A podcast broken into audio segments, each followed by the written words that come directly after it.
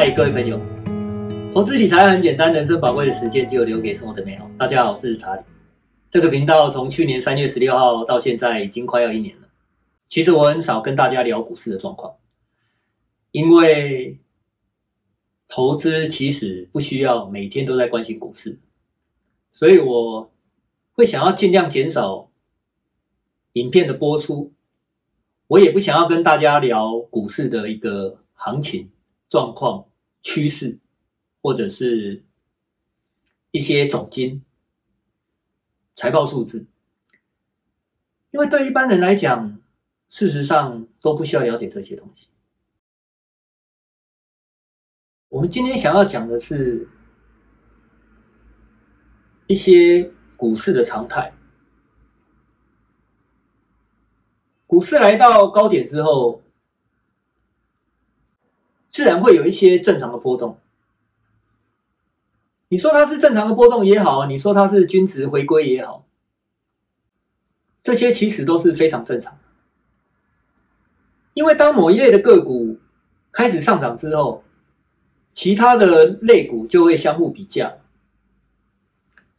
以半导体类股来讲，台积电本益比来到三十。那其他的半导体类股，如果它的本益比只有十、只有十二、只有十五，它就会相互比较，落后就会补涨。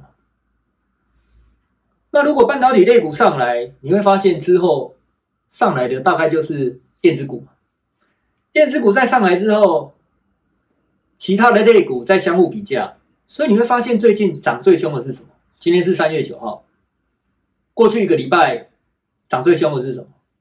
其实是金融股，所以这些现象都是非常正常。如果你没有办法用平常的心去看待这些正常的波动，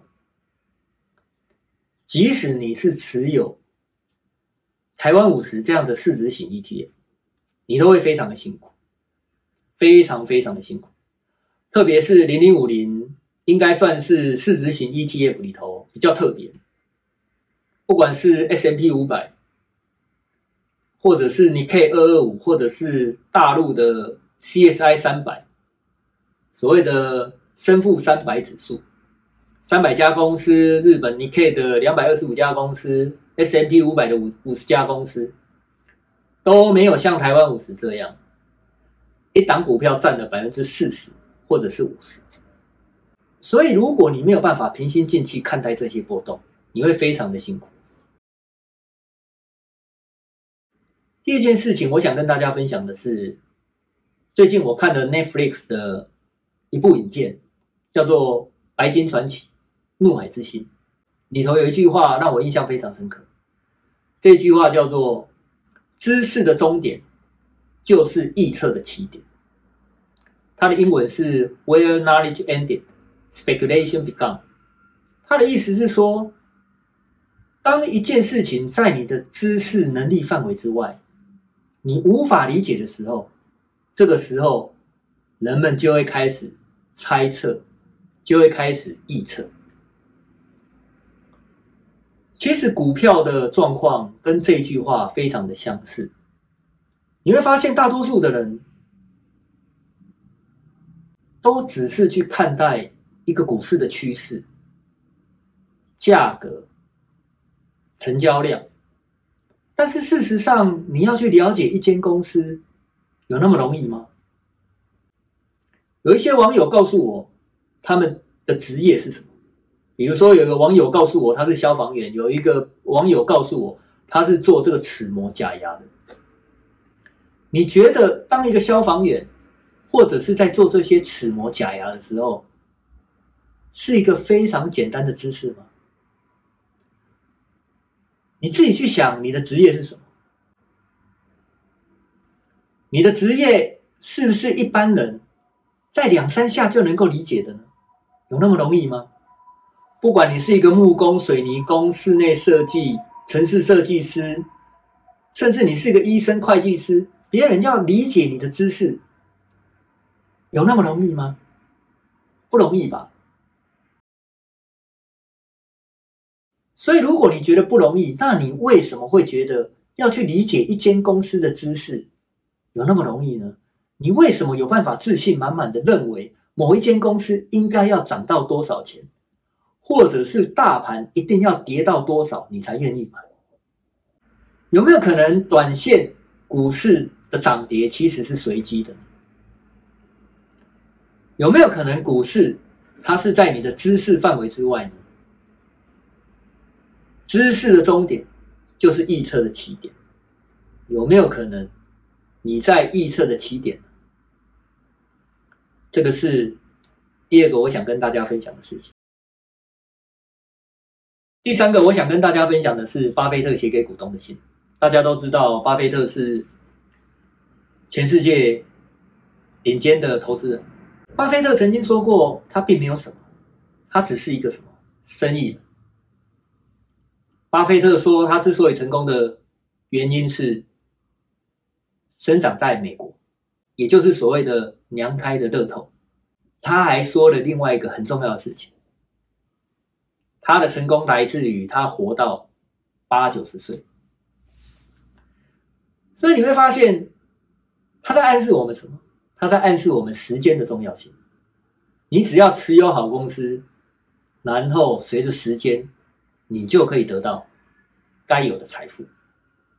我简单的来分享一下他在今年写给股东的信里头，老生常谈的几件事情。第一件事情，他希望投资人。不要轻易的相信那些吹捧自家公司的执行长、CEO、股市的老师，或者是那一些靠着技术分析怂恿你去买某一些个股的股市分析师。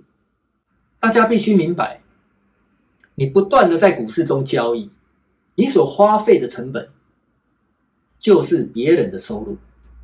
这是他在今年写给股东的信里头再一次强调的一件事情。另外，他还是在重复的强调一件非常简单的事情：这世界上有很多的资产，比如说农场、房地产，还有像是股票这样的一个东西。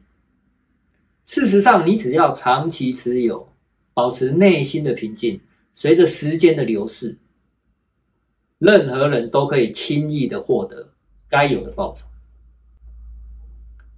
他再一次举例了猴子的故事。即使是一只猴子，它只要拿几只的飞镖射向 S M P 五百，选择其中的几间公司，然后长期持有，它一样能够获得稳定的报酬。希望今天跟大家分享的三件事情对大家有帮助。第一件事情是，股市的波动是正常而合理，你只要定期定额。在它往下波动的时候，持续的买入，千万不可以卖出，那基本上你就不会失败。你不可能在几个月内，或者是在一两年内，你就想要得到很丰厚的获利，这个难度会比较高。去年是一个比较特殊的状况，如果你把去年的经验呢，想要复制到今年或者是明年，那你可能会稍微失望一下。第二件事情就是跟大家分享《白金传奇·怒海之心》里头的一句话：“知识的终点就是预测的起点。”第三件事情就是跟大家分享巴菲特在每年写给股东的信里头，常常不断强调的一件事情：要让这个市场一直在怂恿你买进卖出、买进卖出。